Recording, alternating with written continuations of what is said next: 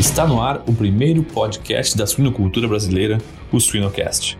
O leitão ganhou 420 gramas, 440 gramas. Ele disse, tá bom, aqui posto, qual era o preço da ração, né? Quantos quilos ele consumiu e qual era o preço médio da ração. Então, qual foi o valor das gramas produzidas ou quilos produzidos na creche, é, se você incrementou é, investimento ou não, e o que isso vai repercutir no animal na terminação, que, que a creche é muito importante para o animal de terminação, mas são coisas que tem que ter parâmetro. O que foi que eu fiz de investimento, o que foi que eu tive retorno, mas muita gente não sabe calcular, ainda não calcula o é, preço médio do que foi feito na creche, na terminação, tudo e o benefício. Quantos dias a menos deixou de comer? Porque eu só posso ver viabilidade econômica se na creche eu tiver o custo por quilo produzido e lá no final saber quanto eu economizei de ração 10 dias, 8 dias na terminação para pagar o investimento que eu fiz anteriormente. Siga-nos nas redes sociais, YouTube e Spotify para ter acesso a conteúdo técnico atual, de qualidade, irreverente e gratuito. O Suinocast só é possível através do apoio de empresas inovadoras e que apoiam a educação continuada na suinocultura brasileira. IPRA, construindo imunidade para um mundo mais saudável. Elanco, alimento e companheirismo enriquecendo vidas. Seva, sempre com você, além da saúde animal. Altec, soluções nutricionais para potencializar uma produção rentável e mais sustentável. A Seva é um dos principais players no mercado de saúde animal, atuando com inovação e responsabilidade, buscando soluções de saúde inovadoras para todos os animais, contribuindo para o futuro de nosso diverso planeta, moldando cada solução de acordo com as necessidades e desafios do mercado consumidor e compartilhando conhecimentos de alta qualidade. Para não perder nenhuma novidade, siga a Seva Saúde Animal no Instagram, arroba Seva Suínos Brasil.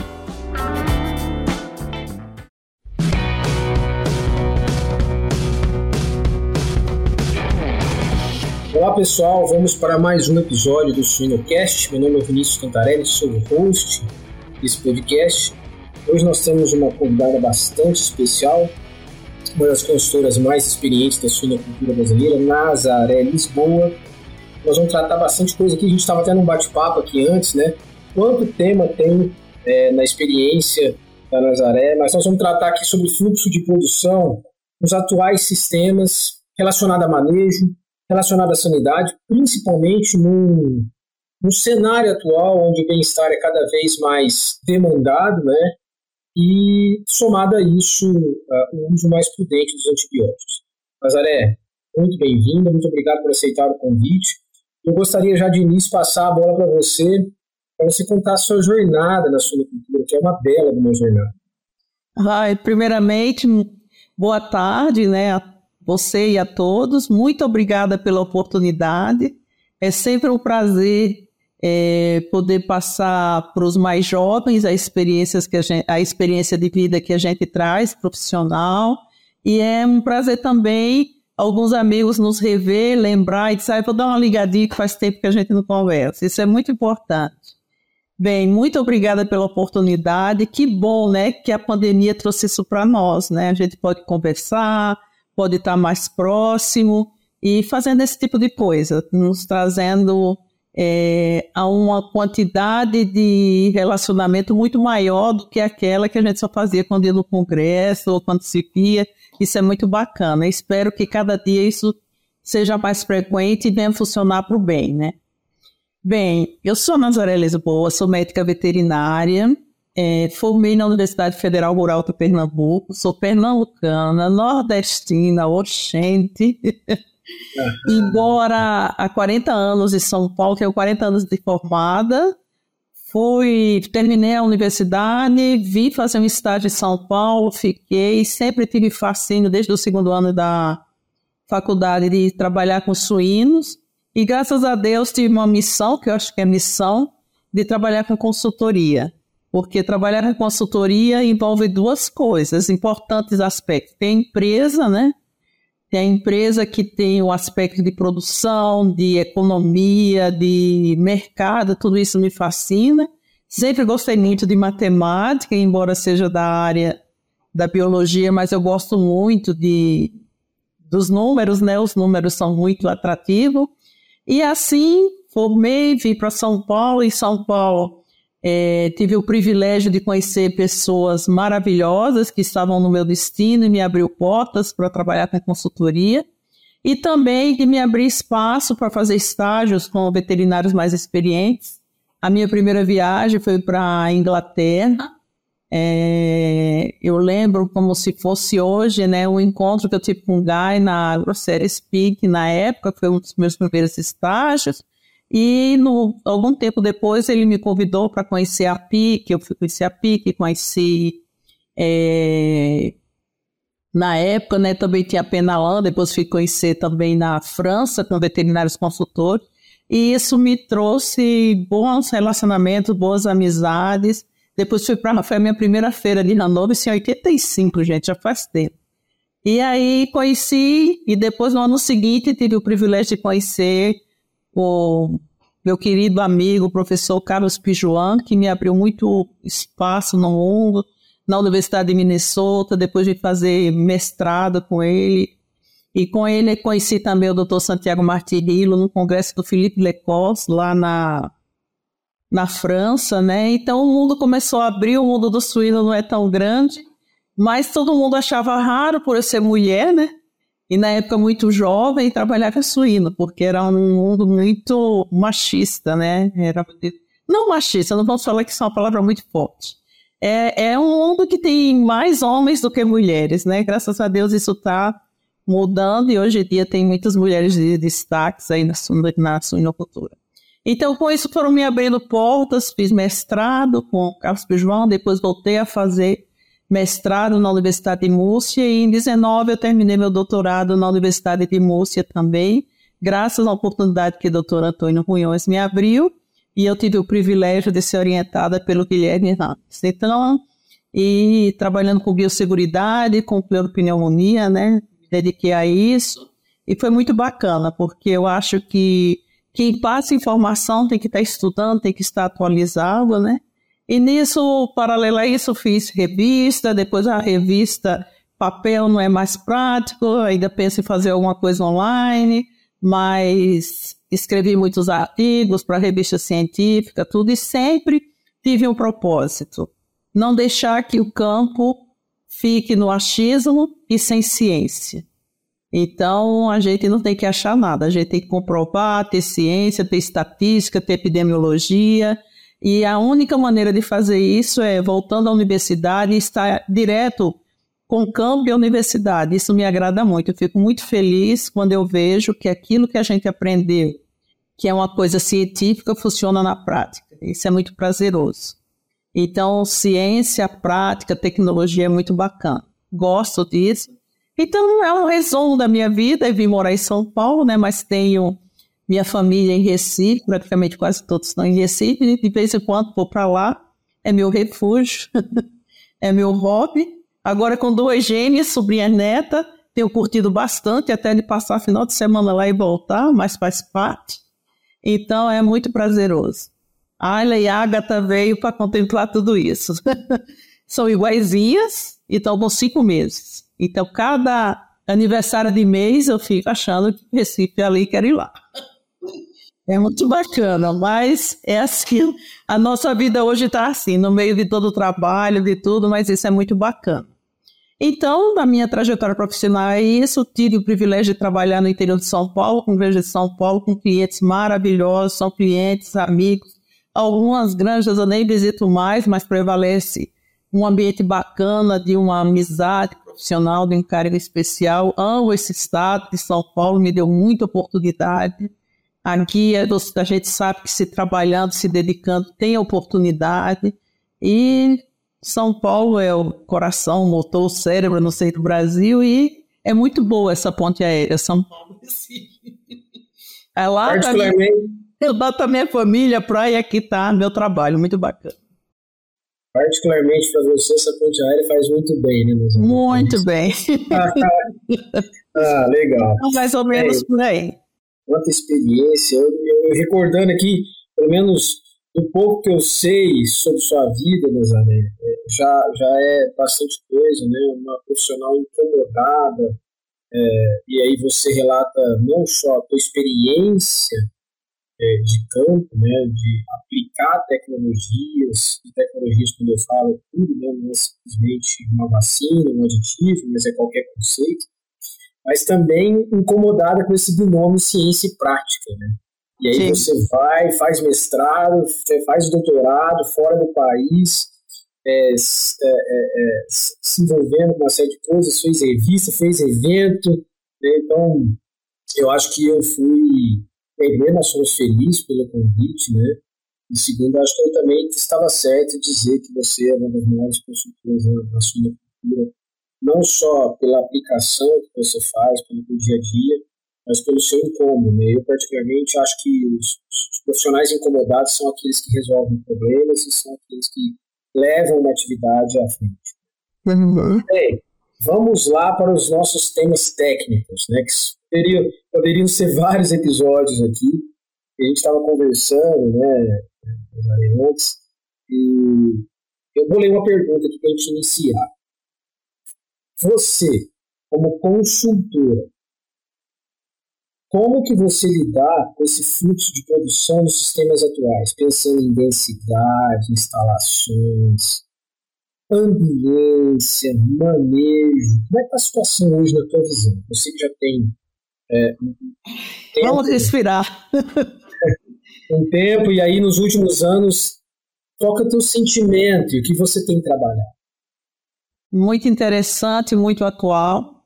É, eu tenho uma mente quieta, como você sabe disso, eu sempre estou questionando, estou estudando, eu acho muito engraçado. Algumas pessoas que eu conhecia falavam assim, mas essa altura da vida você vai fazer doutorado, mas você vai ganhar mais se você fizer doutorado. É, você vai mudar de, é, de grau, de... você não dá aula. Eu disse, gente, conhecimento não quer demais. E eu não tenho como fazer, seja uma temporada, visitando granja, porque se não tiver baseado numa universidade, com informação, tudo, eu tenho sede de aprender, eu gosto muito de aprender. Eu sempre falo, até mesmo para as pessoas que vêm fazer estágio comigo, as pessoas, meus sobrinhos, os mais jovens, não estudem para prova. Esquece esse negócio de prova. Estuda para conhecer. Quando você faz uma prova, é o teste daquilo que você aprendeu. Então, a nota não significa nada. O que significa é o aprendizado. Então aprende, aprende e o resto acontece. Isso é toda ciência, né? Então se você aprende, é, não vamos querer tirar 10 em tudo, mas se aproxima do 10 porque você tem conhecimento e conhecimento vai trazendo conhecimento. Então, nessa inquietude a gente procura saber e eu também tenho uma coisa assim, nossa, tenho tanta coisa para fazer na suinocultura, tem tantas perguntas que eu não via outro caminho se não fosse através de estudos realmente, entender melhor o que acontece no sistema de produção, em uma granja de suíno, no atual sistema, porque os animais que a gente tem hoje, eu sempre falo quando faço palestra, a porca é um atleta de alta performance, ela é uma super porca. Né? Ela tem suas exigências, tem é um animal que saiu de 45 quilos de ração por leitão para 32, 33 quilos de ração por leitão. Ela ficou muito mais eficiente, transmite para suas descendências melhoria de ponto 1 de conversão alimentar por ano. Ela é uma estrela, né? Ela é uma atleta de alta performance. Fora isso, aí vem os machos também, não podemos esquecer, são machos que hoje é, tem uma descendência muito maior, inseminação pós-cervical, isso não, esse dá certo, deu certo, veio, ficou, e uma descendência muito maior de animais melhorados, com potencial de melhoria de conversão alimentar, melhoria de, é, de eficiência para poder cada vez as margens mais apertadas de lucro, e se você não for muito eficiente, você não consegue ter resultado. E depois o terminado, né? Que é um super atleta. Eu sempre falo, ele é um menino de academia. Ele precisa de proteína, é, ele tem um potencial incrível, um super atleta, maratonista, faz. É, gente, pensar, nós que começamos na suinocultura no passado, pensar que hoje tem animais até com os índices abaixo de 1,9 quilos de ração. Quando eu comecei era 3,5 kg para fazer um quilo de carne. É, a ideia de três precisava para o mercado de suíno tá bom, precisava três sacos de milho para, né, para justificar uma roupa, umas relações assim. Hoje em dia é tudo tão exato, né? Graças a Deus chegou planilha de Excel, muito mais estatística, tudo. E o que, que a gente vê na granja? Todo mundo quer ter uma Mercedes, quer ter uma super atleta. Mas, na verdade, não se prepara para isso. O bem-estar animal veio para dar um pouco de mimo para esses animais que produzem tanto. Eu vejo assim, sabe? É uma fêmea, à medida que você foi desenvolvendo características maternas, é, fomos desenvolvendo características maternas e vem a sua habilidade maternal. Ela precisa de conforto, ela, ela precisa de ninho, ela tem instinto materno muito aguçado, e tudo isso a gente tem que dar condição para que ela venha ter realmente a expressão do material genético que ela traz.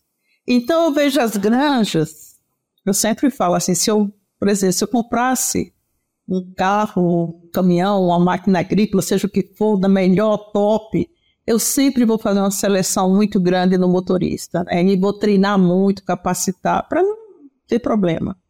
E as granjas precisam melhorar, né? Precisa melhorar e tem muito espaço de capacitação de mão de obra, de ter pessoas adequadas para a situação adequada, aquelas pessoas que, ah, eu já conheço tudo de suíno, não conhece, porque os animais que a gente tem hoje é outro mundo. Ah, eu fiz muita granja de suína, fiz projeto, o projeto do passado, se a gente olha cinco anos atrás, não é projeto atual. Então tudo é muito dinâmico, mas isso é fascinante. Infelizmente, o que a gente vê é poucas pessoas, os novos que estão começando, principalmente, não conhecem cursos de produção. Eu lembro uma das coisas quando eu comecei a trabalhar com suíno era porque era quarta ou cinco semanas de maternidade. Isso é um ciclo, né? Três dias, três a quatro dias para a porca entrar, depois três dias de lavado, desinfecção, dá sete, e depois mais 21 ou 28 período de lactação. Por isso que tinha cinco semanas, ou quatro semanas. A gente foi estudando isso aí. Depois, o fluxo da gestação também, se era manejo em banda de sete semanas, ou se era semanal, se era quinzenal, tudo isso, se era 21 lotes, 20 lotes, dependendo do desmame. E hoje pouco se fala sobre isso. Infelizmente, tem poucos especialistas no assunto.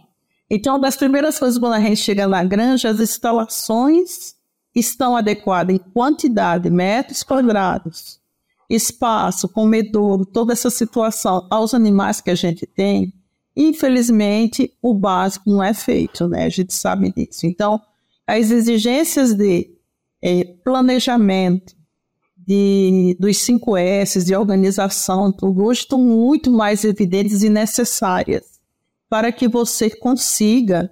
É, você hoje não tem que estar tá muitas granjas já, né? Não precisa estar dando alimentação, tem sistema de alimentação que a porca come sozinha, seja na gestação, seja. Mas tem que ter alguém, tem que ter lá o mentor que está pensando se comeu, se não comeu, se teve problema, se não teve problema.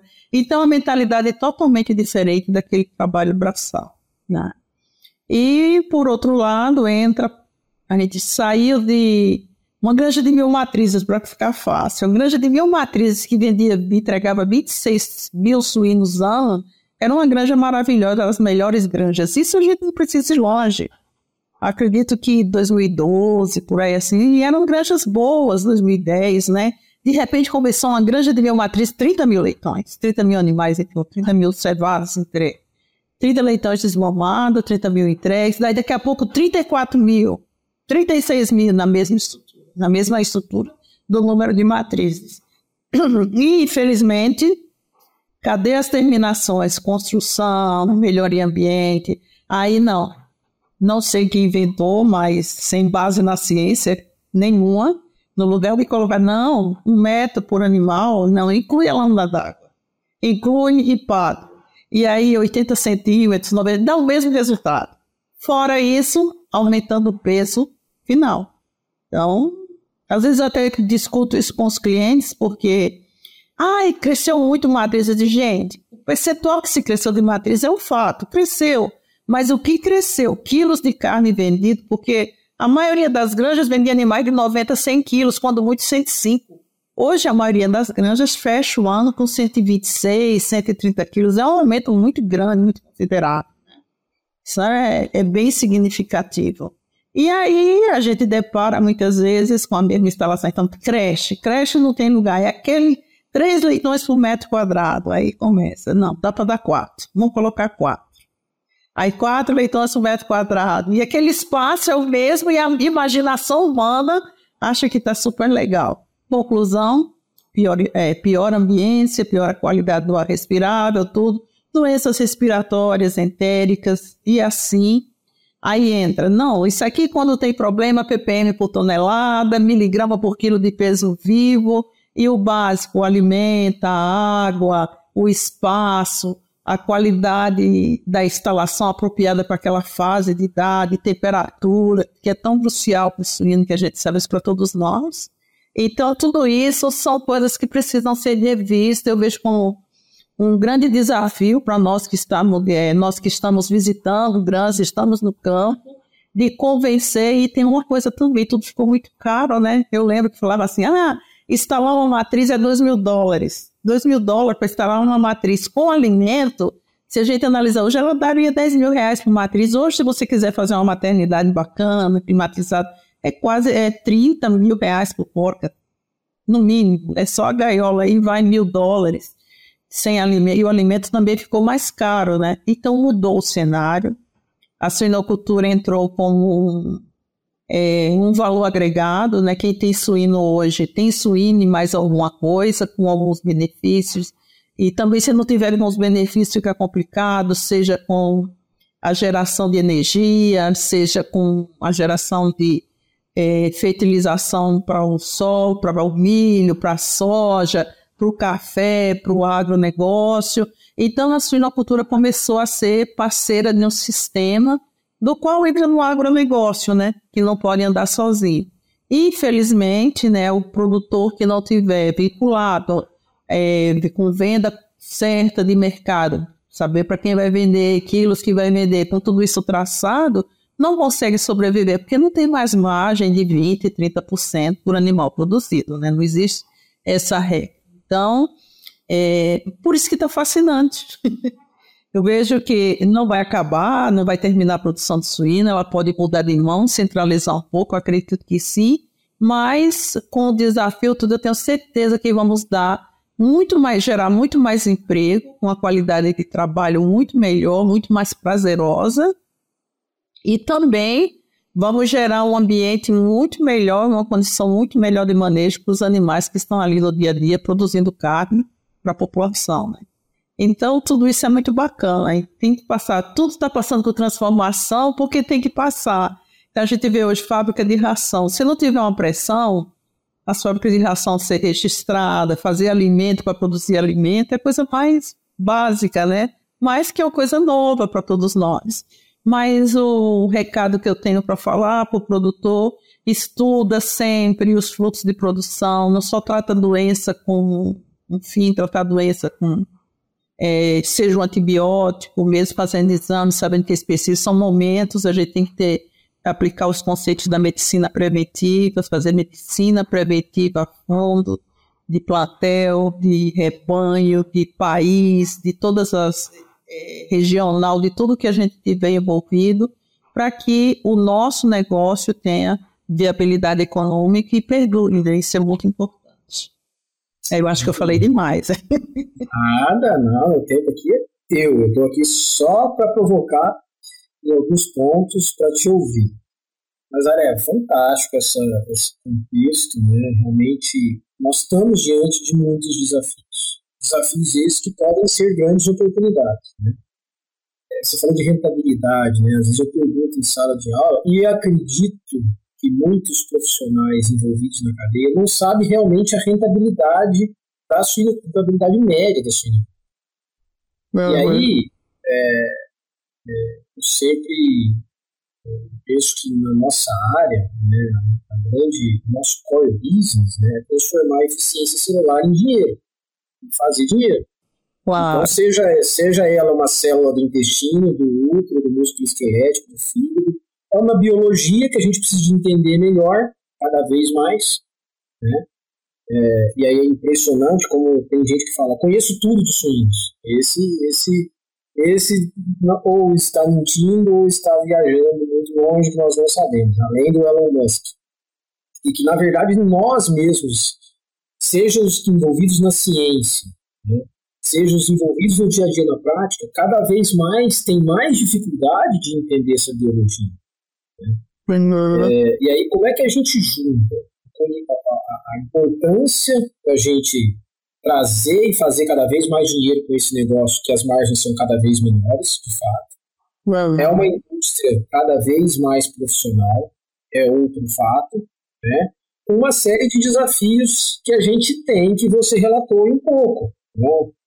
É, dentro disso, por exemplo, uma outra pergunta que eu tenho, naturalmente, você falou que gosta de matemática, né?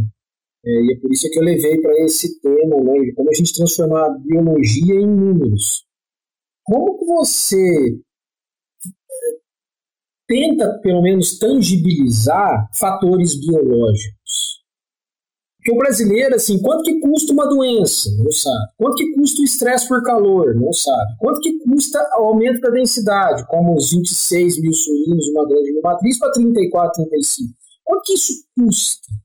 Né? É, você como incomodado pelo trabalho com biologia e números, como é que você vê isso? Como é que você faz isso no dia a dia? Olha, tem, foi, foi ótimo você falar nisso, né? Quando eu terminei meu doutorado, a minha tese, meu estudo, né, foi baseado em é, influência das medidas de biosseguridade no aparecimento da, dos sinais clínicos da pleuropneumonia suína. Com todos os recursos que veio, né, de diagnóstico, graças a Deus, a evolução que a gente teve em diagnóstico, eu sempre falo, diagnóstico e central disseminação dentro da suinocultura foi um dos setores, um dos segmentos que despontou assim de uma maneira que é até difícil de alcançar, né? Então, Hoje a gente tem diagnóstico, sabemos todos os sorotipos de APP, no caso do APP, do Actinobacillus pneumoniae, quais são, quais são. Eu confesso para vocês que quando eu escrevi a tese, a referência de 2016, um pequeno ponto, era que havia é, uma prevalência do sorotipo 7 no Brasil de 14%. Eu estudei, meu estudo foi de 2017 a 2019 com prevalência de APP e encontramos 64% do sorotipo 7. Em três anos. Três, veja só.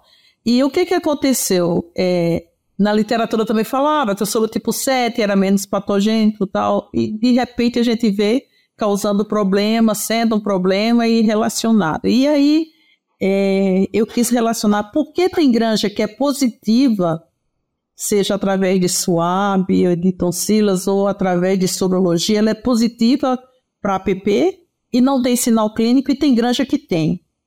E uma das coisas que eu achei interessante foi estudar todas as medidas de biosseguridade, que ponto tinha para a gente ter ou não a doença na granja. Enfim, fizemos tudo isso, mas eu vou chegar ao que você falou. Quando a gente fez análise econômica, dividi granjas com sinal clínico, todas positivas, e granjas sem sinal clínico. E fui estudando nenhuma das. É, fiz em 20 granjas em 20 regiões diferentes do Brasil. Quando a gente estudou isso, estudamos, nenhuma das granjas eram vacinadas, fazia controle estratégico, mas nenhuma usava vacina, nenhum tipo de vacina. E eu fui estudar o impacto econômico dessa doença, da pneumonia, é, nos animais de produção, o que, que eles perdiam de produtividade. E no final, gente, eu cheguei a 11 euros 0,6 por animal produzido, as granjas que têm sinal clínico contra as granjas que não têm. Através de quê? A parte reprodutiva teve pouca diferença estatística, mas eu acredito que mesmo as granjas que têm boas medidas de biosseguridade, isso a gente classificou pelo uma tabela né, do, da Topics de farol da biosseguridade, no caso que isso já foi, já tem um sistema muito mais moderno, mas na época eu usei esse, que classificava as granjas, que dizia se ela estava é, no vermelho, no amarelo ou no verde, e de, pontuava de acordo com as medidas da biosseguridade. E aí fomos fazendo análise de com sinal clínico e sem sinal clínico. E no final, o produtor com sinal clínico deixava de ganhar. Na reprodução não era tanto, né? Mas teve um impacto positivo de fertilidade nascido nas granjas que são consideradas assim mais estritas do biosseguridade, né?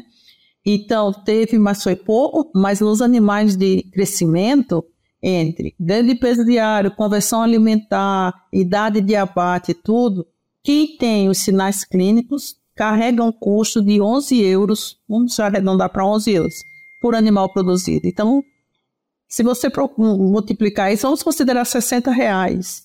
Hoje se briga muito com o preço no mercado e ninguém tem é, estudos a, o, o impacto econômico que tem uma doença, seja crônica, aguda, dentro do sistema de produção. Né?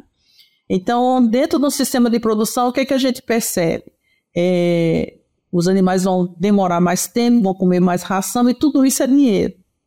E pouco se analisa, infelizmente.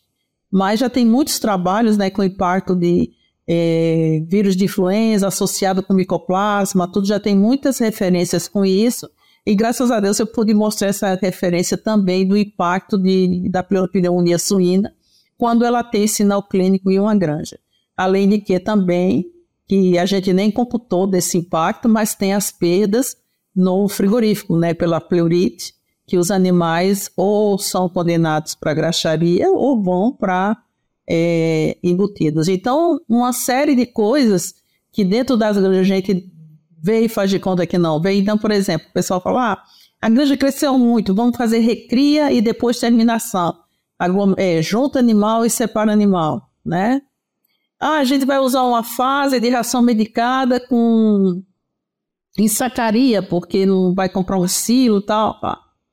Então, esses tempos, é, eu fui trabalhar em uma granja em 2016 e ela tinha um sistema de alimentação, na crescimento e terminação de sacaria. E rapidamente pedimos para colocar o sistema e você não imagina isso, mas a gente teve uma economia de 100 toneladas mês numa granja de 850 matrizes. Então, é, claro que teve evolução genética, teve evolução de manejo, tudo, mas o sistema de alimentação, que às vezes se questiona, mas se eu fizer isso, é muito dinheiro para investir. Mas a, a, a, o retorno é tão rápido de tudo isso, né? Então, é, o que eu posso falar é que hoje o nosso maior desafio é alojar os animais adequadamente e ter uma coisa que ficou os pontos famosos do MADEC, que depois, como as vacinas de circovírus foram tão maravilhosas e controlou a doença, todo mundo esqueceu os pontos do MADEC. Mas tem uma coisa que a gente não pode esquecer para é, dentro de igreja eu sempre falo, tem dois pecados. Não desmão a leitão com menos de 21 dias, né? São leitões muito mais susceptíveis a doenças. Os trabalhos que tem mostrado aí com a retirada do óxido de zinco sobre saúde intestinal a relação que tem com uma doença que sempre a gente achou que era septicêmica, como streptococcus, né? E a relação que é streptococcus com saúde intestinal, né? E muitas vezes por uso de antibiótico em todas as fases acabava é, mascarando isso. E hoje a gente vê animais que são bem manejados, têm bom desenvolvimento intestino, tudo possivelmente, tanto é que a, a, o streptococcus já está classificado como complexo entérico, né, faz parte das bactérias do complexo entérico também, não causando diarreia, mas devido à relação de streptococcus com saúde intestinal. Então, todo mundo quer resolver, não que eu seja contra vacina, não é importante, mas você vê que hoje a ciência mostra que uma das coisas que mais a gente tem que preservar é a saúde intestinal para controlar problemas de streptococcus meningocefalite em granja. E até que ponto isso vai? Aí vem, temos uso de antibióticos, uso de probióticos, de prebióticos, de óleos essenciais, mas tudo isso passa por uma adoção de sistema para poder funcionar. Né? Então eu tenho que, eu não vou tirar o antibiótico e colocar outra coisa e continuar com a mesma as mesmas coisas básicas, os mesmos erros básicos que eu não vou ter retorno. Então, tem muito, é, eu acredito em muitas opções bacanas, né, que foram desenvolvidas com tecnologia, tudo, mas às, ve às vezes, a maioria das vezes, as granjas não estão adequadas a absorver tamanha tecnologia. E não é só tirar um e colocar outro, não é assim que funciona. Porque os conceitos estão totalmente diferentes, precisa de estudo, precisa de ciência, precisa de adoção de planejar o sistema para realmente chegar a um sistema bacana e ter produtividade. Eu entendi. Olha só, na nossa linha de pesquisa aqui na universidade, que é sobre saúde intestinal, né, o ASA, inicialmente a gente começou a trabalhar com uma, uma, uma demanda muito grande, que ela é real, de avaliação de aditivos. Né? Mas depois a gente falou, peraí, existe uma condição pelo qual esses diferentes aditivos combinados ou não expressam o seu melhor resultado. ROI, retorno sobre investimento. ROI, não é só desempenho de arraia, é ROI. E aí a gente começou a entender que fatores relacionados ao manejo, e aí, óbvio, nós não descobrimos nada, né? só, só entendemos que antes disso a linha de pesquisa, por mais que seria com saúde intestinal, por mais que existia uma série de demandas de avaliação de, de tecnologias, nós precisávamos de entender mais sobre a tecnologia manejo, uhum. sobre a biologia suína. E aí sim, desmame, densidade. Tudo dentro, tudo fora, que eu acabei esquecendo. Falei do MADEC e não coloquei dentro. o ponto. E, infelizmente, pouco se faz em granja com a filosofia o manejo. A maternidade onde tem bebê recém-nascidos é um dos lugares mais importantes de fazer manejo tudo dentro do fora. Não, mas eu quero otimizar os partos. Então tem porca parindo na mesma sala, com porca desmamando, lavando uma parte. São coisas que não, sabe? Mas aí, Como eu vou Nazaré... evitar a contaminação cruzada numa maternidade? Eu sempre, desculpa, eu sempre falo, eu acho que é importante colocar aqui. É, falo isso nas granjas, falo isso sempre que tem oportunidade. Maternidade é um, é um estabelecimento hospitalar onde ocorre partos. Tem que ser um lugar limpo, muita higiene, organizado, né? tudo dentro, tudo fora, senão não é maternidade. Você tem maternidade com praga lá dentro, com bota suja de um lado para outro, onde tem recém-nascido, onde tem porcas parturientes, não tem cabimento. Então, o conceito de cada instalação. A mesma coisa de creche que recebe o leitão desmamado. Não, mas eu tenho uma creche aqui que é para os menos favorecidos, como diz o meu amigo Baterley, para os menos favorecidos, mas aqueles leitões peludos, graves, tudo que depois coloca para a linha, e aí vem, não, é tudo dentro, tudo fora. E o conceito de tudo dentro, tudo fora tem que começar desde a maternidade. Então não posso estar levando leitão atrasado para a sala que está parindo e assim sucessivamente. E são coisas que se pode corrigir em granja, são coisas básicas. E eu não sei por que é tão complicado. Ah, é, é, é, impressionante. E aí, assim, eu estou querendo puxar isso aí para linkar um outro ponto que eu quero te questionar. Né? É, você vê, a maternidade se colocou muito bem. É, um, é um, uma maternidade ela tem que ser considerada como uma maternidade dentro de um hospital. Sim, é um, hospital, é um ambiente aí, hospitalar, né? É um ambiente hospitalar. E detalhe, nós tá gritando isso e nós poucos estão vendo da forma que tem que ver. Não é só para o leitão, é para a mãe. É, é para a mãe. Porque é o momento em que ela está mais inflamada, mais oxidada, precisando de mais. Com a cria, né? Ela dá tudo, tudo para a cria e esquece dela mesma. Tudo esquece dela. E aí a gente começa a ver alguns indicadores aí, né, no dia a dia, mortalidade de fêmea, vem aí de algumas causas, né, os colapsos da vida. E óbvio, é uma coisa óbvia. Né? A causa específica, nós não estou dizendo que eu tenha a resposta para tudo que você tem, mas essa fêmea está oxidada inflamada. Qual é a consequência disso? A consequência dela ela está no limiar de uma doença, ou se não, da morte. Então, dentro desse conceito, se a gente for buscar aqui nosso bate-papo, quando a gente começou a falar de economia, né, começou a falar de rentabilidade, nessa primeira, na pergunta anterior que eu fiz para você sobre tangibilizar os fatores biológicos, eu fico me perguntando aqui, é, Nazaré, essa relação entre economia, estresse biológico e risco de ter um bom retorno sobre o investimento, e do contrário seria um bom investimento, esperando um bem-estar animal e desempenhando aquilo que ele expressa de melhor e tendo um ROI positivo. Sim. E aí, será que esses investidores, eu não vou chamar de sinocultor, vou chamar de investidores, eles têm dinheiro. É eles, eles, podem investir em outra coisa, numa concessionária, eles podem investir em bolsa, eles podem investir em grãos, eles, eles têm que pensar nisso, porque eu fico me questionando, será que os caras não fazem conta? Não de custo de produção, de preço, mas de investimento, para dizer assim, se eu investir um, eu ganho quanto nessa tecnologia? Ah, mas é caro. Ah, mas é tudo, o preço está alto. Mas no final das contas, o que vale é o retorno sobre o investimento. Eu vou investir um real num aditivo, eu vou investir um real numa dose diferente de sêmen, vou investir um real na instalação. Quanto que ela vai me trazer de retorno? Mas para isso a grana já tem que estar tá muito redondinha, né? Tem que estar muito redondinha. Uma coisa muito importante, é, no teu achômetro, né? Então, por exemplo, ah, meu leitão, uma experiência de creche. O leitão ganhou 420 gramas, 440 gramas. Então, tá bom, a que custo? Qual era o preço da ração, né? Quantos quilos ele consumiu e qual era o preço médio da ração? Então, qual foi o valor das gramas produzidas ou quilos produzidos na creche?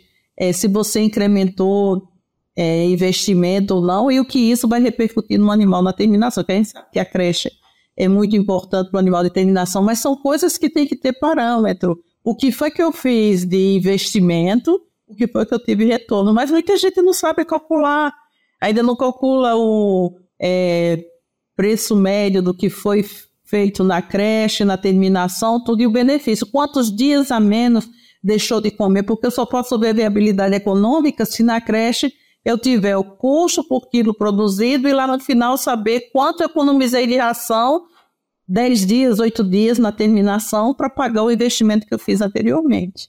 É uma conta simples de fazer, mas tem que ter a mentalidade de produção, de resultado, e isso me fascina na suinocultura, né? Porque é uma atividade dinâmica, bacana, o ciclo, o ciclo ajuda, por ser por semana, por tudo, ajuda e faz com que a gente consiga demonstrar o que se pode fazer, o retorno que vai ter dentro desse investimento.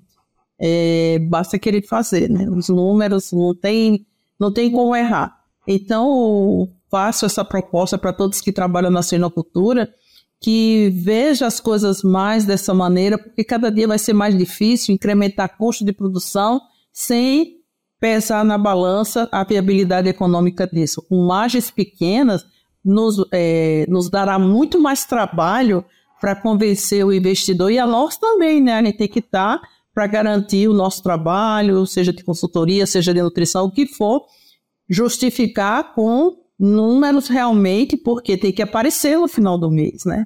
Eu fiz isso, tive uma custo de produção melhor e assim sucessivamente. Exatamente. É, a economia, bem, na verdade, é sistema de produção, né? não é criação, eu sempre falo isso. Então, o sistema de produção tem que ter retorno sobre o investimento. E, e eu também fico, e eu acho que a mentalidade, é modelo mental mesmo, a gente precisa de atualizar o nosso modelo mental frente a essa indústria chamada indústria suinícola. Claro que eu não estou dizendo que não tem, mas eu acho que assim, nós precisamos de avançar mais nesse sentido. Quando a gente entende assim, sobre, por exemplo, o centro disso tudo. O, o manejo impacta a inflamação. A inflamação deixa o indivíduo mais susceptível a uma doença. Então, quando a gente faz um cálculo de densidade, de all-in, all-out, de vacinação, de qualquer outra coisa, nós temos que sim considerar o desempenho, mas a variabilidade também. E a variabilidade é uma coisa que pouco se fala. Eu estava numa banca de, de dissertação esses dias para trás, e, e, a temática era bem interessante, era assim, como que o desafio, o desafio é, ambiental, patógeno mais ambiental, impacta na, na, no desempenho, exigência nutricional e principalmente variabilidade. Quando você deixa o animal mais susceptível, o lote é mais variável. E aí você aumenta o número de indivíduos que está no limiar de uma doença, no limiar de uma morte. E a gente eu sei que é difícil considerar e tangibilizar isso no sistema de produção, mas muitas vezes é, é contando com isso que a gente vai viabilizar. Desvio padrão, né? Porque a gente. Até cal... hoje. Se está tendo muita doença, qual desvio padrão? Se está melhorando a cada semana ou não? Então, tudo isso é um trabalho muito bacana que envolve manejo e que nós podemos fazer no dia a dia das granjas. Exato, né? porque se, se, se, se, envolve manejo, ou seja, hoje acho que as coisas estão, as peças estão se encaixando para quem quer ver. Né? Nós precisamos de oferecer um bem-estar melhor para o animal, para ele diminuir o seu risco, ou seja, a gente tem uma variabilidade menor dos lotes e expressar mais o potencial dele para que, que tem de input tecnológico gerar output de resultado e pagar as contas. Né? Claro, cada dia a gente ainda está produzindo indivíduos, né? Exato, e aí, e aí é que a gente tem que entender a biologia, como é que por isso mais uma vez, transformar a eficiência biológica em dinheiro, né? É, bem, nesse sentido, deixa eu te fazer uma pergunta aqui. O que, na maioria das vezes, cada caso é um caso, você está entrando em granja direto, conversando, vendo situações mais, as mais diversas, mas hoje, hoje, o que você tem encontrado de mais desafio barra oportunidade? Onde estão as maiores oportunidades que vêm de desafios? Implantar biosseguridade na essência. Não é fácil, as pessoas esquecem controlar a contaminação cruzada, biosseguridade interna e externa. É, é, uma, é uma coisa de educação contínua e eu encaro como o maior desafio, tá? Porque é, o risco de ter entrar um problema numa granja relacionado à saúde e simplesmente acabar o plantel é muito grande com a doença.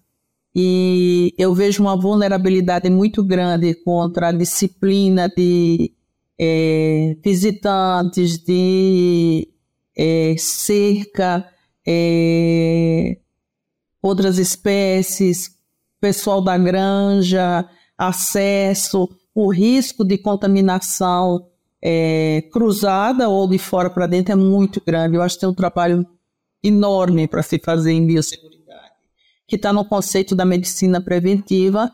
E, infelizmente, todo mundo só usou máscara na pandemia, né? Agora já está fora de moda, mas foi um, uma ferramenta que foi preciso usar. E à medida que, como eu falei, né, dos pontos do MADEC, à medida que se controlou o circovírus, foram esquecendo do alneolote, do é, conforto dos animais, uma série de coisas. Então, tudo isso está relacionado com biosseguridade. Então, a gente planeja a granja com biosseguridade externa e interna antes de chegar na granja e dentro da granja. E dentro da granja tem muita coisa para se fazer. Cuidado com uniforme, fluxo de funcionário. Falei de fluxo de produção, vamos falar também do quantas pessoas vão para dentro de uma, de uma instalação, vem para outra. Essa, às vezes a própria maternidade lavou, desinfetou a gaiola, lá vira corredor para pegar uma ficha, para passar para o outro lado, as bodas que andou na granja inteira, sabe? E dessa disciplina de cuidados com mãos, calçados, uniforme e ambientes que podem ser receptivos a determinadas doenças, as granjas são muito vulneráveis porque tem uma época, tem problema, e todo mundo vai e faz aquele programa de trabalho, depois esquece. E não dá continuidade aos treinamentos e à educação continuada das medidas de prevenção de doenças que é implantação da essência da biosseguridade em todo o processo. Eu sei que é complicado, é difícil, mas requer muita disciplina. E disciplina precisa de educação continuada. Se não tiver treinamento, foco em preparar as pessoas, e para nós veterinários é muito bom, né? Eu prefiro muito mais trabalhar com medicina preventiva, como a maioria dos colegas que elege trabalhar com produção, é, trabalhar com medicina preventiva, onde você envolve todas as medidas e protege o plantel do que só um indivíduo.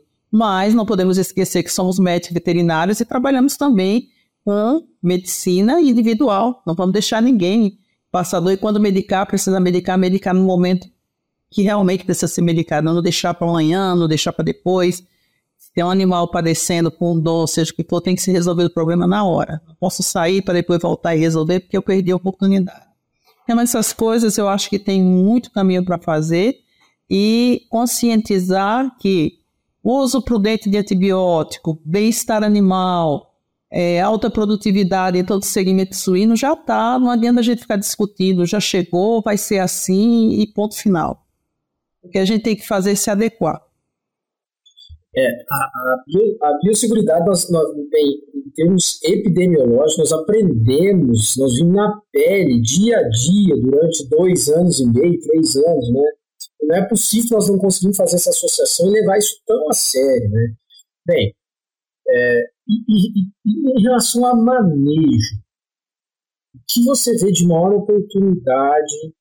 Claro que é, são muitos, né, mas onde você fala, Vinícius, na maioria das vezes eu encontro oportunidade aqui, aqui e aqui. Ambiente. Ambiente, que bom. Ambiente. E, e aí você, é difícil a gente colocar na cabeça de certos indivíduos que ambiência é bem-estar, que vai diminuir o processo inflamatório.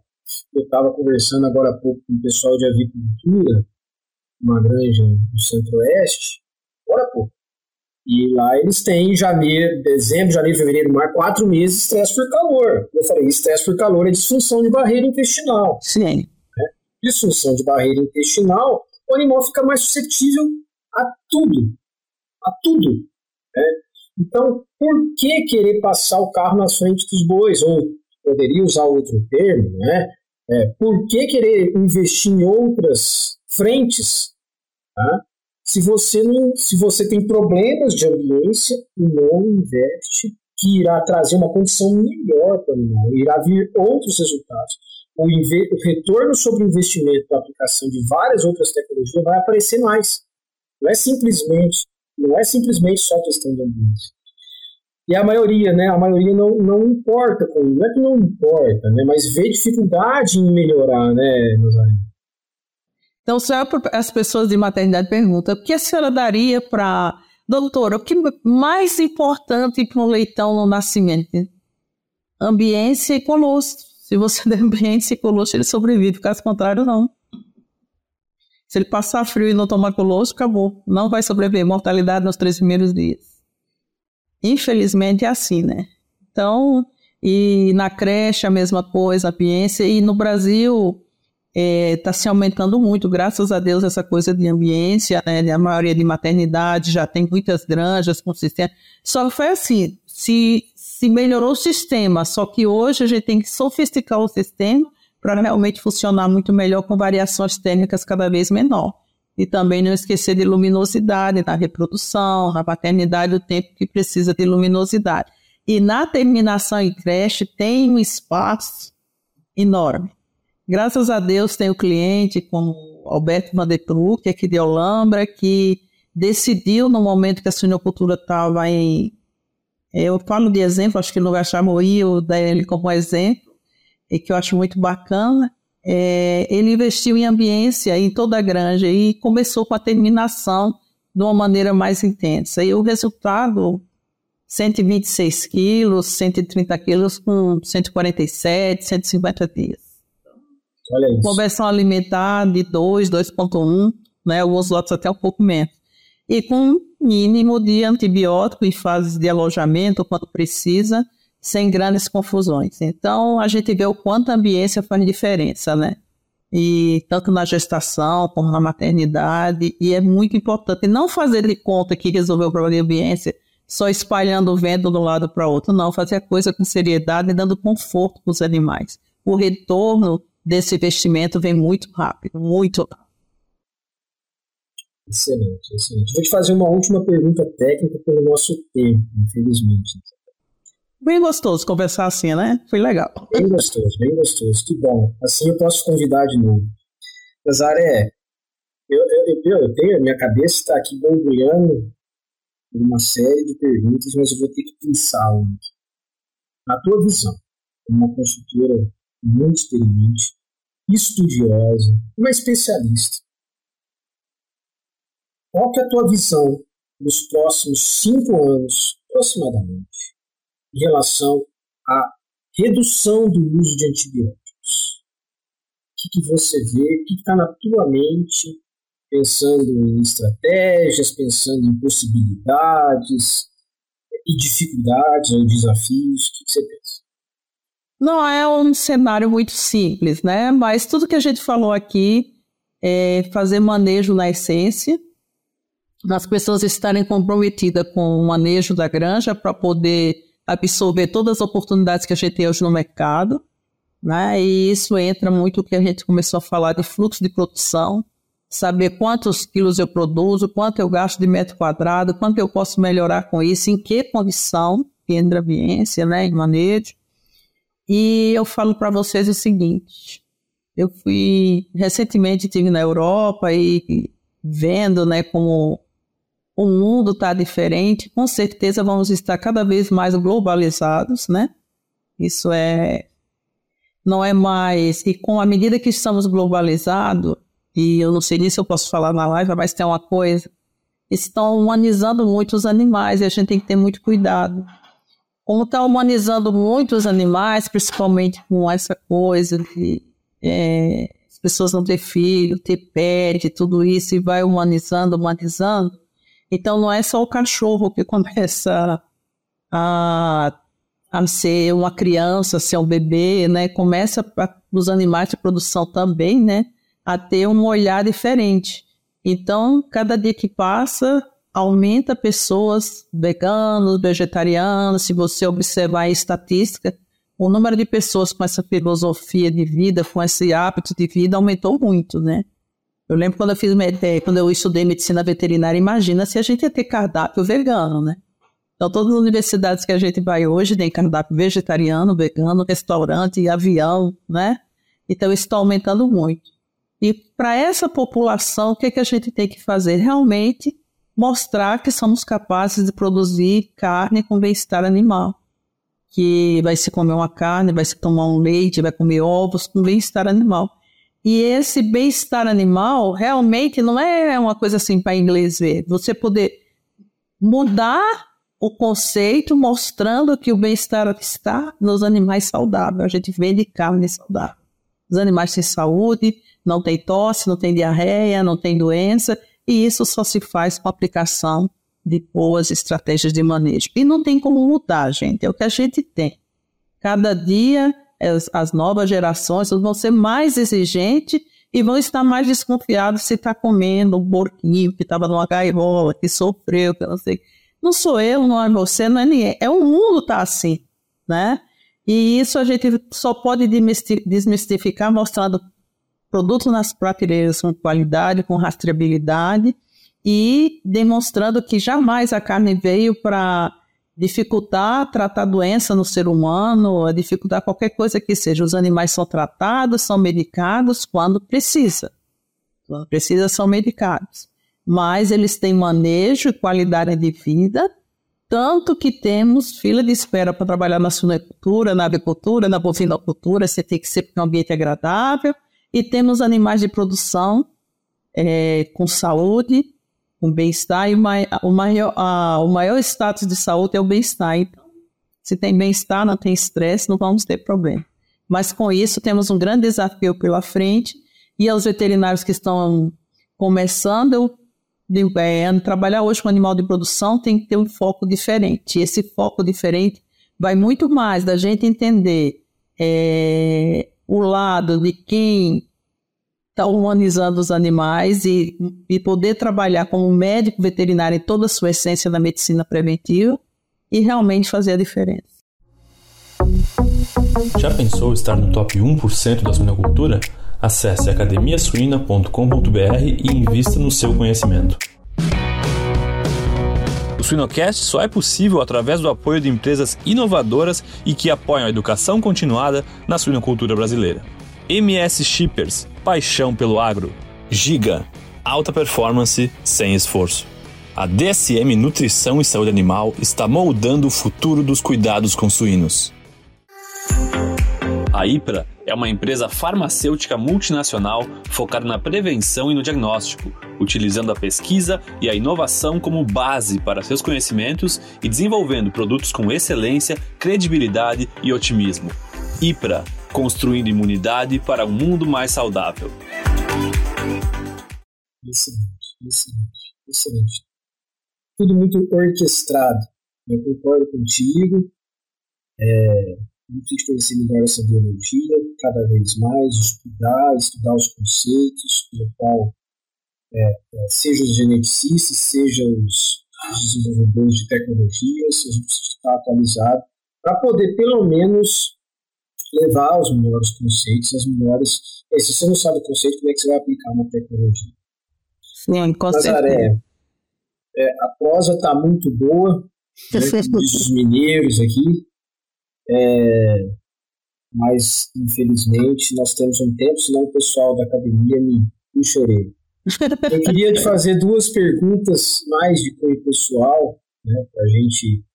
É, você já contou um pouco aí é, da sua história profissional, uma bela história profissional, e o seu incômodo, a sua dinamicidade no dia a dia, você encontra tempo para o teu hobby? Acredito que sim, mas se, se encontra, qual ou quais são os seus hobbies? Meu principal hobby é viajar, né? E eu concilio meu trabalho com viagem. Adoro viajar. eu tenho uma cliente que ela sempre fala para mim: é, você tem rodinha no pé. Não, eu adoro viajar. É... Adoro uma malinha, né? Adoro, adoro malas adoro cheias. Adoro, adoro. Tá sempre pronta, não tem, não tem tempo ruim. Tinha um sonho, consegui realizar. Agora em maio fui para Grécia, né? Desfrutei, foi maravilhoso, indico para qualquer pessoa, não perde, não perde tempo, vai lá conhecer que vale a pena. Então eu, é, meu maior prazer realmente é viajar, eu gosto de viajar. Vem todo conhecimento, ter contato com outras pessoas, outros idiomas, tudo isso é fascinante. Gosto muito de viajar, gosto muito de praia, nem que seja só para olhar o mar. Né? Adoro o mar, gosto muito do mar e é, por morar em São Paulo, para eu ver o mar, realmente eu preciso viajar. Nem que seja para Santos, mas ele está um pouquinho longe. Mas isso é, é um hobby bacana, também está com minha família, é muito jóia. E ler, gosto de ler, seja o que for, gosto de livros também diferentes da nossa área. É, gosto de estudar pelo menos uma vez por mês fisiologia da lactação, uma coisa que me fascina. E sempre que eu leio, pareço criança vendo aquele mesmo desenho, descubro algo novo. Então, gosto bastante, é fascinante, né? E sempre estou lendo alguma coisa. Você perguntar o que você está lendo recentemente? Ah, nos horários de avião, estou lendo Mentes Inquietas, foi meu querido amigo Dr. Alberto Stefano que me recomendou este livro. Se Nazaré, você tem que ler Mentes Inquietas. É de uma brasileira, que é da doutora Ana Beatriz Barbosa, a mesma do Mentes Perigosas. E é, esse livro eu comprei faz tempo e aí chegou na vez e aí deu certo. Estou lendo Mentes Inquietas para talvez entendê-lo melhor ou me entender melhor, mas é muito interessante. mas consigo sair um pouco e ver coisas diferentes. E sempre relacionado também com experiências de vidas diferentes, biografias de pessoas de sucesso, casos é muito interessante, né? Tá lendo e tá aprendendo com experiências de vida, é, com história, é, com casos de sucesso, né? Como é que você chegou a isso? Gosto muito. E assim é, vou fazendo minha vida e sempre com um tempinho de estudar alguma coisa de suinocultura. Excelente. Já a segunda pergunta, pessoal, era sobre um livro que você recomenda. Seria esse, então? Então, eu estou lendo esse, né? Mas eu sempre recomendo quando você trabalha com pessoas, tem necessidade de trabalhar em equipe e tudo. É, eu acho interessante ler Mentes Perigosas. Mentes Perigosas? É, é da mesma autora, né, da doutora Ana Beatriz, que ela relata, né, como você é, vê as pessoas como elas são e tratar as pessoas como elas gostariam de ser tratadas, não como você quer ser tratada, como elas são e como elas precisam ser tratadas porque elas são diferentes de você. Então, nem sempre o que é bom para você é bom para o próximo. Então, não vou tratar ele como eu gostaria que ele não é igual para você, ele é diferente. E esse livro me trouxe a oportunidade de ver que cada ser é um ser. As pessoas são diferentes. E eu não posso tratar elas como. Eu tenho que me tratar muito bem, mas tenho que tratar elas também, ter um pouco de reflexão e tratá-las como elas gostariam de ser tratadas, e não como eu acho poder tratar. Isso é uma experiência de vida e cada dia a gente trabalhando mais em time, equipe, sair um pouco das vaidades, desse ego, né, que não leva a lugar nenhum, trabalhando em equipe, produzindo em equipe, um pensa de uma maneira, outro pensa de outra, e nesse somatório a gente faz coisas bem bacanas acontecer. Então, eu, eu, sempre falo, eu sou igual leitão, gosto de andar os bancos. Que bom, eu estava é, é, você falando aí de inteligência, né, de, de, conhecer o próximo, assim, a gente fala muito hoje de inteligência emocional, né? Mas agora nós precisamos dessa inteligência emocional para ter inteligência relacional, né? De se é, relacionar com, as pessoas. Bacana você citar esse livro, né? E o porquê o propósito. Uhum. Eu, Mas muito, muito obrigada pela oportunidade. Foi um aprendizado, né?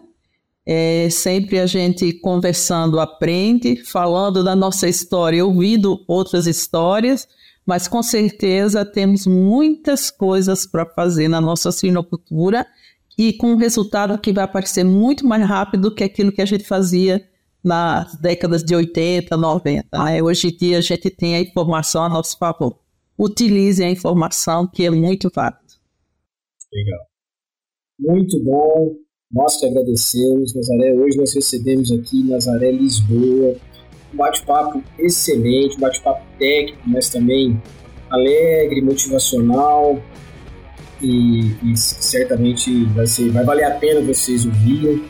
É, Nazaré, muito obrigado. Esperamos uma próxima vez a gente é, delongar um pouco mais essa prosa aí com outras novidades. Obrigado.